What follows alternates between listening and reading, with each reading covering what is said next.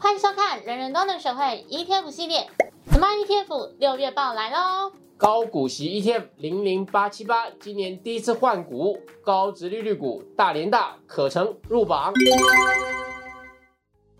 今天的 Smart ETF 六月报有三个重点，第一个重点呢就是刚刚说的高股息 ETF 零零八七八今年第一次换股喽，它这一次新增了五档，剔除四档成分股，其中它新增了大连大、可成这两档，殖利率都超过五 percent。但是大家也要注意哦，零零八七八的选股并不是只看殖利率哦。第二个重点是五月 ETF 绩效表现，半导体回升，前十强的榜单有四档半导体 ETF 入榜。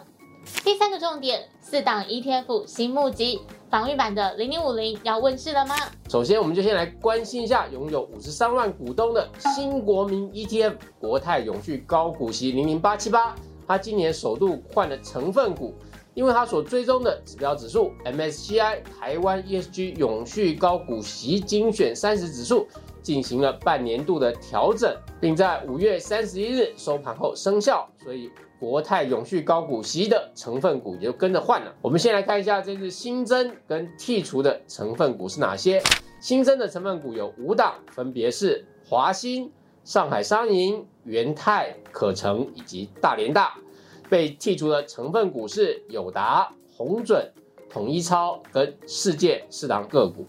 由于零零八七八是高股息的 ETF，大家一定很关心这些新增的个股，他们在股息值利率上面的表现是怎么样呢？好，那我们就以二零二二年六月六号的股价来看。好，我们进字卡来看一下，其中呢，大连大今年配发股息三点五元，殖利率高达六点一趴。可成则是配发十元，殖利率也有五点八趴。另外，像大家很喜欢的金融股上海商银，它的殖利率则有三点四趴。那我们来看一下大连大，它主要是电子通路股，过去以来，呃，它的配息就相当的稳定。那过去这一两年呢，也因为电子产业的业绩大好，所以他们的股息表现也就非常的突出。那再加上最近的市场比较波动哦，所以就让它的股息值率哦来到不错的水位，同时也入选了这个零零八七八的成分股。那可成呢，过去是很赚钱的机壳厂商哦，特别在手机机壳上，但因为把手机机壳的业务卖掉之后呢，有一段时间表现的比较差一点哦，所以导致它有一段时间是被剔除在零零八七八的成分股之外。最近因为它的获利能力表现呢，又重新的上升了，所以呢，又再一次的被零零八七八选入哦，算是回锅的一档高股息股。那上海商银啊，大家如果对金融股了解，应该都知道这家银行呢，它的长期的业绩表现跟它的股息的发放都相当的不错哦，所以这次呢，也在大家的期待之下，也入选了啊零零八七八的成分股。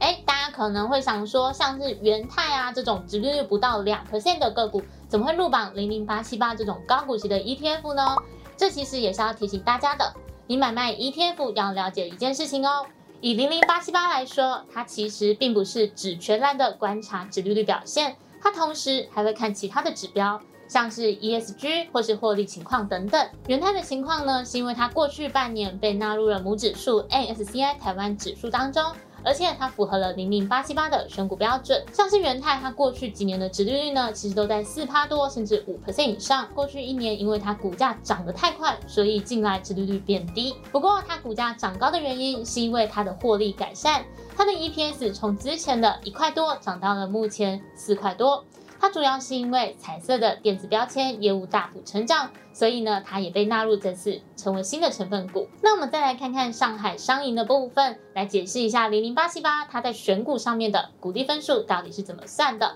零零八七八的选股逻辑其实它不是看值率率，而是用股利分数来排序选出成分股。它股利分数的计算呢，是利用近十二个月的年化股息值利率乘以零点二五。再加上近三年平均股息直利率乘以零点七五计算而来，它最后呢再依照个股的股利分数进行排序，然后选出前面三十档的成分股。而上海商银的股利发放一直都蛮稳定的，年均的直利率长期在三点七 percent 到四点八 percent 之间。大连大除了股息不错之外，它的 ESG 表现也达到了择股的标准，所以被纳入零零八七八的成分股当中。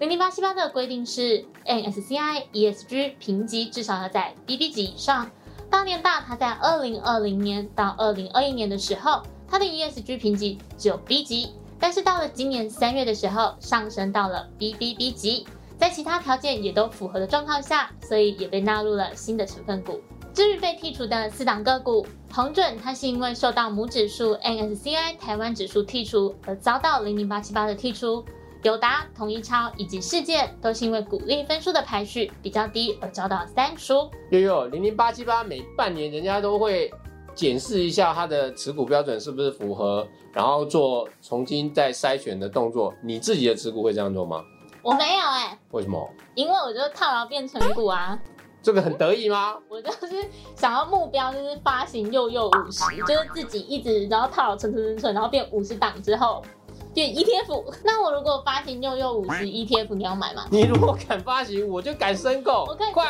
发行给你一个人吗？等你，谢谢峰哥。别客气。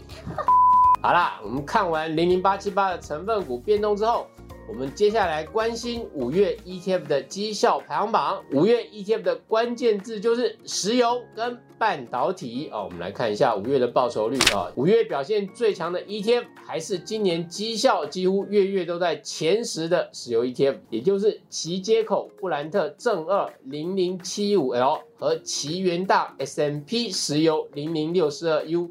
那俄乌战争爆发以来，油价居高不下。最近又因为欧盟对俄罗斯进行新一轮的啊禁止进口石油的制裁，再加上中国解封之后有可能会增加石油需求，所以就刺激油价再度的上涨，又回到了一百一十美元以上。那就使得零零七五 L 跟零零六四二 U 在五月份又分别大涨了十六点二三 percent 跟十点二八 percent。那在石油之外，五月表现优异的 ETF 则是今年以来迭升的科技类股。五月 ETF 的前十强榜单中，有六档是科技类股的 ETF 啊，科技股的投资人真的是熬了前几个月好难过哦，这个月终于稍微喘了一下。其中最受瞩目的就是半导体 ETF，有四档，包括中信关键半导体、星光台湾半导体、富邦台湾半导体以及国泰费城半导体。他们在五月份的涨幅都在四点五帕以上。看完了五月 ETF 的绩效，我们也帮大家整理了即将在六月除夕，而且已经公告配息金额的 ETF。我们来看图卡，